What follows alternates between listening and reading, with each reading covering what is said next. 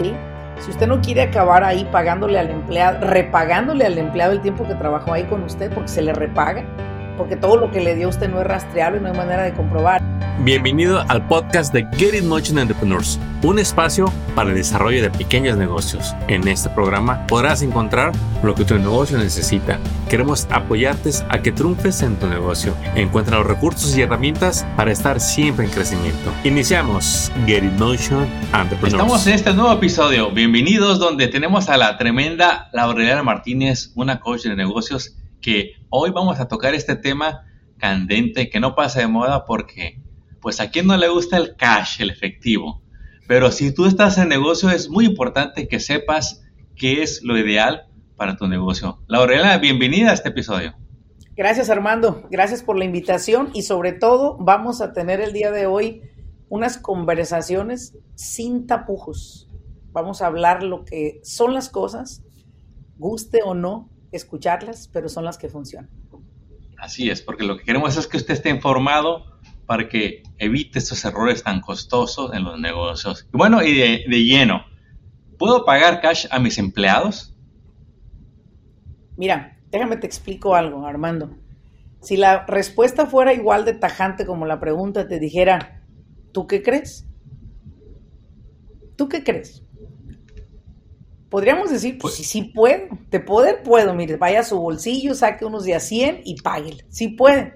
Sin embargo, la pregunta es, ¿es lo correcto ante el Departamento de Labor de los Estados Unidos pagarle en efectivo a un empleado que trabaje en los Estados Unidos? No, no es correcto. No es así como se manejan las cosas en los negocios. De poder sí puede, pero de deber no debe. Entonces, aquí la cuestión es que usted como dueño de negocio no puede pagar en efectivo por la labor a sus empleados. Más adelante le diremos por qué razón. Así es. Y en otros eh, programas, a ambos nos tocó entrevistar a, un representante del Departamento de Trabajo, Gilberto Quintero, que nos dio a detalles lo que ellos revisan. Y es en parte lo que le vamos a compartir el día de hoy, pero sobre todo hablando desde el punto de vista del dueño del negocio, del empleado. Esta es la primera parte de dos videos que le vamos a hacer. En el segundo video vamos a hablarle desde el punto de vista del empleado, para que sepan sus opciones y las consecuencias de no hacer lo que le conviene. Pero Laura, aunque a veces nos dicen o les decimos o escuchan que no se debe de pagar cash, y vuelve la misma pregunta, pero si yo quiero pagar cash, ¿cómo le puedo hacer? Bueno, mire, déjame le explico. No se puede hacer de ninguna manera. Usted no puede pagar cash de ninguna manera. Y le voy a explicar a nuestros escuchas con una, una metáfora de un niño, ¿no? Un niño le pide a usted algo y usted se lo da. El niño sabe hacer las cosas también. Es un líder. Él consigue todo lo que quiere. Llora, llora, brinca, salta, rompe, quebra y logra lo que quiere. Y bueno, un empleado, hoy en día, en la actualidad, Armando, resulta que el empleado ha tomado el lugar del jefe y toma las decisiones por el jefe y dice, si no me pagas cash, me voy de tu empresa. Señor, señora, escucha usted bien, déjelo ir. Déjelo ir porque ese empleado que viene a trabajar bajo condiciones con usted, número uno, está pasando sobre la autoridad de usted que ha construido por años desde que abrió ese negocio. Ahora, déjenme decirles la razón del por qué no se debe de pagar en efectivo, Armando. Es muy importante que las personas conozcan de leyes laborales. Mire, número uno, si usted le paga en efectivo a un empleado, este dinero no es rastreable. El IRS dice que todo lo que no se puede rastrear no se puede comprobar. El OSHA, el Departamento de Seguridad de los Estados Unidos, dice que todo lo que no se documenta no se puede reclamar. Entonces, aquí vamos a llegar a un punto. Y el punto intermedio es que el dinero en efectivo no es rastreable. Laura, pero le puedo dar un recibo, una nota de remisión de que yo le pagué en efectivo. Mire, un empleado no es un proveedor de servicios. Yo le puedo pagar en efectivo a Armando el que me lave el carro. Y puede Armando, ¿sí? Darme un recibo a cambio del efectivo. Y empresas tenemos lo que le llamamos pericash o efectivo para mover el cash flow diario. Y lo podemos nosotros poner como un deductible de impuestos, ¿sí? Deducirlo de impuestos. Sin embargo, Cuando usted le paga al empleado en efectivo, ese dinero no se puede rastrear. ¿Cómo lo va a rastrear? A ver, el billete de 100 con serie XX, no puede. Ese billete de 100 ya está en manos de no sé quién. Sin embargo, segundo punto, Armando, ¿por qué no puede pagar en efectivo? Segundo punto, si el empleado llega a tener un accidente laboral dentro del sitio de trabajo, a usted le va a tocar llevar ese empleado a un hospital. Y en cuanto el hospital recibe ese empleado, le va a preguntar, ¿dónde te pasó esto? En mi trabajo inmediatamente van a ir con usted y le van a decir, señor, bueno, pues vamos a utilizar su Workers' Compensation para que cubra los daños, los, el accidente de este empleado. Pues no tengo. ¿Cómo que no tiene? No, pues no tengo ni siquiera nada. Sorpresa. Pero no lo tiene en payroll. No, no, no, no, no tengo en payroll, le pago en efectivo. Ah, perfecto. Y como los departamentos de labor tienen dentro de los hospitales personas, especialmente en las clínicas, especial para empleados, Ahí es donde hacen su agosto las compañías de labor y dicen, a ver, ¿de, ¿en dónde se accidentó? En mi trabajo. ¿Cómo le pagan en efectivo? ¿Y cuántas horas trabaja? Hasta 10 horas al día, changos, hasta overtime. Entonces, ese empleador inmediatamente va a recibir una carta. Primero la carta es para aclarar. la primera pregunta, queremos aclarar si esta persona trabaja para ti. Efectivamente trabaja para ti. Pero ¿cómo vas a comprobar que le pagaste si no es a través de nómina? Ahora recuerden que la ley de los Estados Unidos laboral dice que los empleados en cada estado tienen diferentes deducciones que se le tienen que, pues, deducir, vágame la redundancia, a cada cheque de payroll de los empleados. Este dinero se debe demandar a cada una de las entidades. Si usted sacó lo del Seguro Social, va para acá. Lo del IRS va para acá. Lo del federal, lo del Estado. Lo, lo de cada una de las entidades, el FICA, el FICA, la prima, la hermana, y separan la plata por todos. Ese es su deber de empleador. Colectar esa plata y su deber es pagarla a las diferentes entidades. Por eso es que existen las empresas de payroll, Armando, para proveer ese servicio. ¿Ok? Ahora, otro punto importante, ¿por qué no debe pagar en efectivo? Número tres, lo que usted va a pagar en efectivo no se puede integrar a sus impuestos como un gasto de labor lo cual usted no puede deducir ese gasto de labor. Suponga usted que usted vendió un millón de dólares de servicios y suponga usted que usted hace unos impuestos donde pagó cero labor. Señor, señora, ¿usted cree que el IRS le va a creer eso? Es por eso que las personas reciben auditorías, Armando, porque no hay manera de que tú le compruebes al departamento de labor que resulta que no tuviste empleados. Ah, caray, pues entonces, ¿cómo lo hizo, señor? No tiene empleados, y no tiene contratistas. Y ese es otro tema diferente, ¿no? Entonces, no hay. ¿Cómo va a comprobar que usted hizo un millón de dólares solo? Esa es la respuesta. Ahí está el reto. ¿Por qué razón y en los últimos años, Laura, este, tantas preguntas que nos hacen, este, nos has explicado hasta ahorita muy bien eh, dos de las razones principales por las que no deben pagar cash. Pero déjame te repito preguntas que constantemente se hacen estos dueños de negocios. Dicen, bueno, ok, no puedo pagar cash. ¿Y si lo envío por Cele y me firman un recibo? ¿Puedo hacer eso? Tampoco. Las transacciones electrónicas se consideran transacciones en efectivo también. Claro que no. Punto y final a la conversación. Usted no puede pagar. si no quiere acabar usted en una corte del, del Departamento de Labor, ¿sí? Si usted no quiere acabar ahí pagándole al empleado, repagándole al empleado el tiempo que trabajó ahí con usted, porque se le repaga, porque todo lo que le dio usted no es rastreable, no hay manera de comprobar y el departamento de labor le va a hacer que le pague cada centavo. Imagínese que esa persona tiene tres años trabajando con usted. Voy a sacarme mi calculadora. Usted tiene tres años con ese empleado. Vamos a sacar cuentas. Ese empleado trabaja con usted 40 horas por semana y usted le pagaba 20 dólares la hora. Son 800 por semana, por 52 semanas que tiene el año por tres años son 124.800 dólares que usted tiene que repagar, más penalidades. ¿Sí? usted no quiere eso para usted. Y otra cosa muy importante, Armando, ayer lo hablé con un cliente, eh, un restaurantero en Alabama, en la que él le pagaba el overtime en efectivo a los empleados y le daba el payroll a través de un cheque. Me dice, la Laurena, estos empleados fueron a quejarse del departamento de labor que yo no les pagaba el overtime. Yo se los daba en efectivo, Laura. Pero el problema es que nunca fue comprobable. No había manera de rastrear ese gasto, ese pago. A lo cual tuve que repagarles más de 30 mil dólares a los empleados que ya les había pagado. Tuve que volverlos a pagar durante tres años de overtime.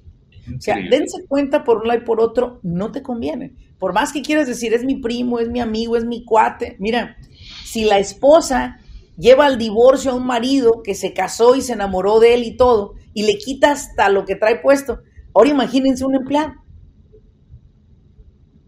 No, no se la juegue, Usted que me está escuchando, no se la juegue. Sí. Juegue seguro. Laura, yo no sé por qué hay una insistencia eh, en la comunidad latina de negocios. No digo que en todos, pero hay un gran número que dice, bueno, bueno, yo llevo años pagándole con cheque. Eso de perro nunca lo he puesto. Y no me ha pasado nada. ¿Qué le podemos compartir a esa persona que sigue dando estos cheques como si fueran contratistas a sus empleados?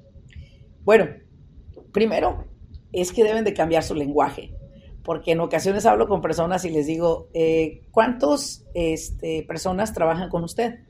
Bueno, mire Laura, yo tengo tres empleados, pero ellos son mis contratistas. y señora, tenga cuidado con lo que habla. No puede mezclarlo. O son empleados o son contratistas. Y es muy claro que un empleado tiene una hora de entrada y una hora de salida. Un empleado tiene asignación de labores por el día. Un empleado tiene hora de lunch y hora de break.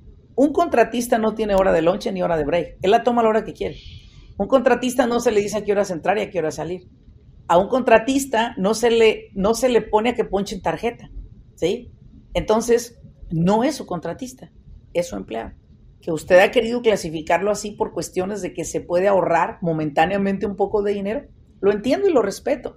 Sin embargo, no estoy de acuerdo. Porque cuando nosotros nos llaman, Armando, para hacernos saber sobre las demandas que tienen de parte del Departamento de Labor, de parte del IRS, por el payroll tax. Y he visto tantas familias que no importa que lo que hayan construido les ha tocado vender propiedades, les ha tocado deshacerse de su negocio, inclusive venderlo. ¿Por qué? Porque no tienen para pagar. Eso es lo que no queremos que le suceda a usted. Usted no puede pagarle con cheque de la empresa, ¿sí? directo, como si fuera un, un, 1099 o, una, o un contratista independiente, a alguien que es su empleado. No le conviene a usted tampoco. Ahora, segundo punto, ¿por qué no le conviene? Si estas personas no reportan impuestos de su 1099, ese impuesto acumulado es un 24% de lo que usted paga anualmente a esa persona. Si él no reporta impuestos, explico, usted lo va a tener que pagar. Y eso es algo, Armando, que tú y yo lo hemos visto aquí en nuestra empresa de consultoría en la cual le ha tocado a nuestros clientes tener que responder con pagos hasta de 500 mil dólares por el payroll tax que estas personas nunca pagaron. Entonces tengan cuidado.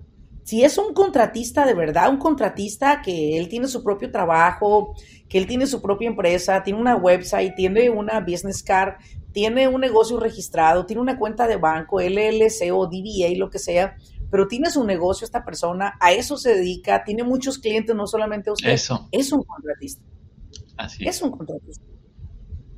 Laura, y luego, insistiendo, vamos a hablar de los insistentes. Sí, oiga, pero yo hice un trato con él, mira, hasta me firmó y quedamos bien de acuerdo de que, pues, este, eh, yo le voy a pagar así, de que no es mi empleado y él está de acuerdo. Y yo aquí tengo hasta con un notario fui, aquí está firmado. Sí, sí, sí. Mira, yo creo que esto no existe más que para una persona que se crea un cuento de hadas, ¿no? Eh, realmente algo que yo siempre he dicho, que todos los contratos traen letras chiquitas. Las letras chiquitas son las que escribe el diablo. Y para acabarla de joder, cuando te metes en un problema, contratas precisamente al asistente del diablo, que es el abogado. El abogado solamente tiene la idea de ganar, ¿verdad? No importa que al otro lo haga perder, no importa que a la otra persona este, te vaya a hacer daño ellos no les importa si usted tiene propiedades y las tiene que vender, usted tiene que pagar. Entonces, yo le diría algo a usted. Si usted tiene un contratista, pero que no es contratista, es su empleado, y ese contratista está con usted todo el tiempo y solo trabaja para usted, empiece a categorizarlo como un empleado y empiece a pagarle payroll. Porque si usted llega a tener un accidente con esa persona en el sitio de trabajo, especialmente lo utilizan armando las personas en construcción, si hay un accidente, si una persona se daña, usted va a tener que responder con su dinero para pagar y cubrir esos gastos médicos de esta persona más su payroll mientras no esté trabajando. Mi punto es, ¿cuánto tiempo va a durar usted así? Y si usted me está escuchando y es un empleado y está trabajando así o está trabajando como contratista así, señor, señora, sea consciente de que usted debe de tener un seguro médico por su cuenta para no dañar a la persona que le está aparentemente ayudando. Si usted tiene un seguro médico, por lo menos va a tener quien le pague su accidente. Pero si no lo tiene, le va a sacar dinero a la pobre compañía que a duras penas le está dando a lo mejor trabajo a usted y usted le va a ir a hacer un daño. Yo soy una persona neutral, Armando, y la verdad es que me molesta bastante ver empresas pequeñas que saben que no tienen para responder ante un accidente de esa magnitud, se la jueguen por no pagar un servicio de nómina de 40 o 50 dólares al mes. ¿Me explico? Es, es, medio ilógico, ¿no? Es que no quiero pagar impuestos. Mire, pague impuestos, son como los intereses de lo que va a pagar al final del día si se mete en un problema. Y son cacahuates en comparación con los golpes de esas multas que se acumulan hasta siete años, nos platicaban del Departamento de Labor, que se pueden ellos regresar a calcularle. Ahora, vamos a ahondar un poquito en por qué pasa esto, Laura. Eh, si bien uno viene de Latinoamérica, donde ah, vamos a poner el ejemplo del seguro de auto, cuando allá en México ellos vivían y no era obligatorio, llegan a este país y nadie cuestionó, ok, tengo carro, ah, ocupa seguro, oh, si no, no te dan la licencia, oh, si no, te va a ir mal si te multan, ok, la gente compra su seguro de auto. Alguien dice, yo quiero tener mi propio negocio, este, quiero ganar mucho, quiero que mi negocio crezca, quiero ese, ese sueño americano del que tanto escuché allá de donde vengo. Llega a este país, oh sorpresa, se hace bueno para vender, empieza a necesitar ayuda y contrata personas. ¿Qué será que está pasando, Laura? Que a un gran porcentaje no le gusta eso del payroll o está en contra de pagar impuestos. ¿Qué nos estará pasando ahí que no se agarra la onda de que nos conviene poner a la gente en perro. Mira, Armando, yo creo que todo es mal información. Yo creo que se ha, se ha compartido una información con poca eh, estructura, con, con cero estructura en general. Creo que no es que el hispano no quiera, quiero aclarar eso, porque a mí personalmente no me gusta que digan el hispano. O sea, eso es algo que a mí me las tripas se me revientan, ¿no? Cuando me dicen, es que los hispanos. Yo digo, no, espérenme, espérenme, espérenme. Creo yo que hace falta más personas que divulguen la información, que promovamos esta información gratuitamente para los dueños de negocio. Y eso es algo que yo he hecho por más de 20 años, educar a la comunidad de los Estados Unidos, precisamente en el área de el, del condado, más bien no condado, del estado de California, y hoy en día pues estoy a nivel nacional, ¿no? Una de las cosas que me ha funcionado es educar, educar, educar, educar, educar, educar. Creo que las personas sí queremos hacer las cosas bien. Lo que pasa es que carecemos de educación y estamos mucho, muy llenos de astucia. Astucia es aquel hispano que se cree que nunca le va a pasar nada, que él lo sabe todo y ese pinche ego que se tiene totalmente metido en nuestro, en nuestro cuerpo por esa descendencia hispana que traemos entre tanta pinche mezcladera, no lo puedo explicar ni siquiera, ese pinche orgullo de yo puedo solo, creo que es el que hoy en día nos puede llegar a catapultar en un problema. Mi consejo sería, señor, señora, también venimos de gente noble, empresarios también venimos de gente humilde. Entonces hay que probar un traguito de humildad y un pinche platote de nobleza para decir, ¿saben qué? Me pueden guiar. Yo sé hacer un trabajo muy chingón, muy bueno, pero alguien que me diga cómo organizarme. Y eso es Business Coaching Academy. Nuestro programa que, que puede, que ha llegado a diferentes partes del mundo para entrenar a dueños de negocio. Usted sabe de su chamba, usted sabe pegar este, no sé, hacer concreto, usted sabe pegar piso, usted sabe pintar, usted sabe hacer drywall, usted es trailero, usted es una persona que es contratista, construye casas, usted es una persona que corta el pelo, usted es una persona que tiene un negocio de helados, de seguros, qué sé yo qué negocio. Keeping, cemento, tantas profesiones que hay allá. Un chingón para hacer eso. Pero debe de comprender que para operar un negocio se tiene que ser humilde para que nos enseñen y nos guíen cómo hacerlo. Y la academia por siete semanas, Armando, es lo que hacemos. Llevar de la mano al empresario, no importa si usted ya factura un millón de dólares, sigue siendo un bebé en los negocios. No importa que usted gane 10 millones, sigue siendo un bebé. Porque los negocios están evolucionando día con día, Armando, y si no te actualizas, te arrastra te arrastra totalmente contigo lo que es la tecnología de los negocios, los procesos nuevos, etc. ¿Cuál es mi consejo para usted que me está escuchando? Usted necesita hacer un plan de negocio. Usted necesita hacer un plan de acción. Usted necesita decir, ¿sabes qué? Sé hacer la chamba, pero ahora necesito aprender a hacer las operaciones. Ahora necesito saber entender por qué es el payroll, ¿sí? ¿Por qué Laurelena insiste tanto? ¿Por qué Armando hace tantos videos de no pagar en efectivo? ¿Por qué nuestra empresa está totalmente dedicada a que usted no cometa esos errores que hemos visto que cometen no solo los hispanos, Armando, todos? El afroamericano, el anglosajón, todo mundo. El asiático, todos, sí. Cree que lo sabe todo y cuando llega la consecuencia es cuando viene a contratarnos, ya que se endeudó con el IRS. Nosotros lo representamos, no hay ningún problema. Eso es lo que hacemos. Sin embargo, no queremos que usted llegue ahí. Por eso estamos aquí en este, en este podcast.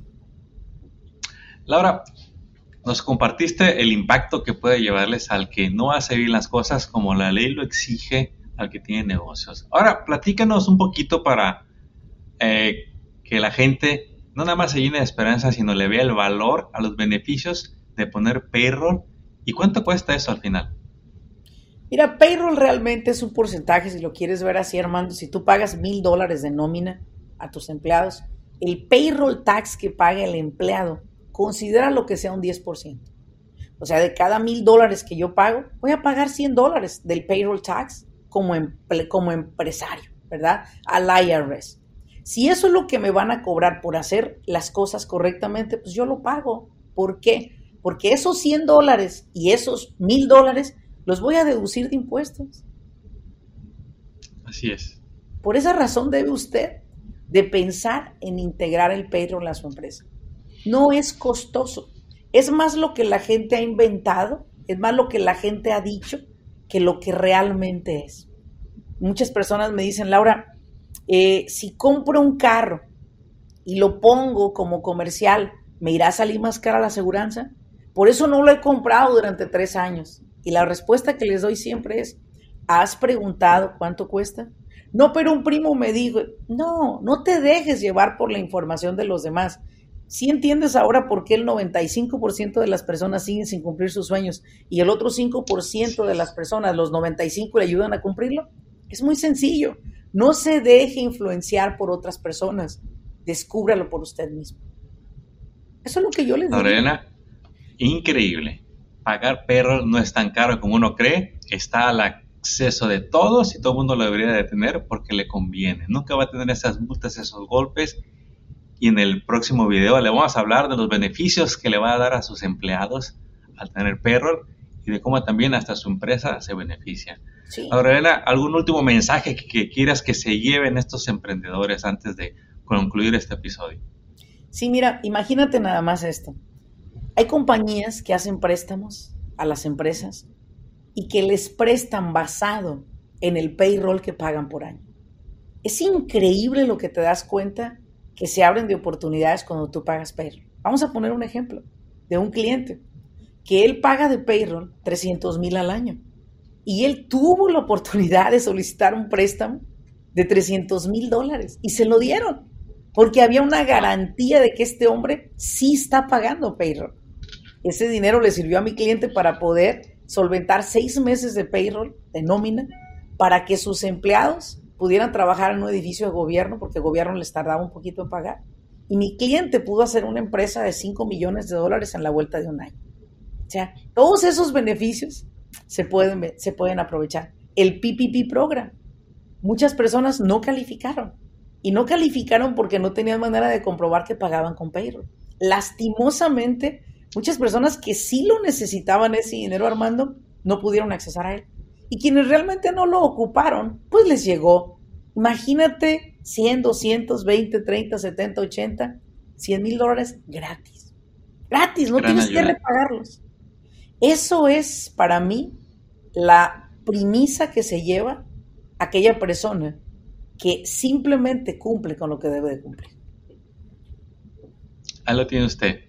Aléjese de la informalidad, acérquese a formalizar todo su negocio, a estructurarlo y a seguir la buena guía. Siga a Laura Elena, a su podcast, para que encuentre más información, que es lo que usted necesita para tomar decisiones. Laura Elena, pues no nos queda más que agradecerte que nos hayas compartido esto de, le quiero pagar cash a mis empleados. ¿Qué opciones tengo? Así que no se pierda la segunda parte donde vamos a hablar ahora desde el punto de vista del empleado, sobre todo a ese que dice, yo no más quiero cash, si, me, si me quieren. Sí, y, sí, y Armando, y antes de despedirnos, les, quiero, les queremos pedir algo muy importante ayúdenos a llegar a más personas. Compartan este podcast con otras personas. Háganlo share a través de su teléfono, a través de las plataformas donde van a encontrar este podcast, a través de YouTube posiblemente. Ayúdenos a compartirlo, ayúdenos a llegar a más personas que igual que usted le va a beneficiar esta información para poder emprender su negocio o llevar su negocio por el camino correcto. Muchas gracias por la invitación. Muchas gracias a ti, Laura, y comparta, comparta, comparta. Y nos vemos pronto en un nuevo episodio para informarlo acerca de cómo expandir su negocio. ¡Éxito! Acabas de escuchar el podcast de Get in Entrepreneurs. Visita nuestra página para descubrir más recursos para tu negocio. Síguenos en las redes y suscríbete al newsletter del podcast. Visita getinmotion.org.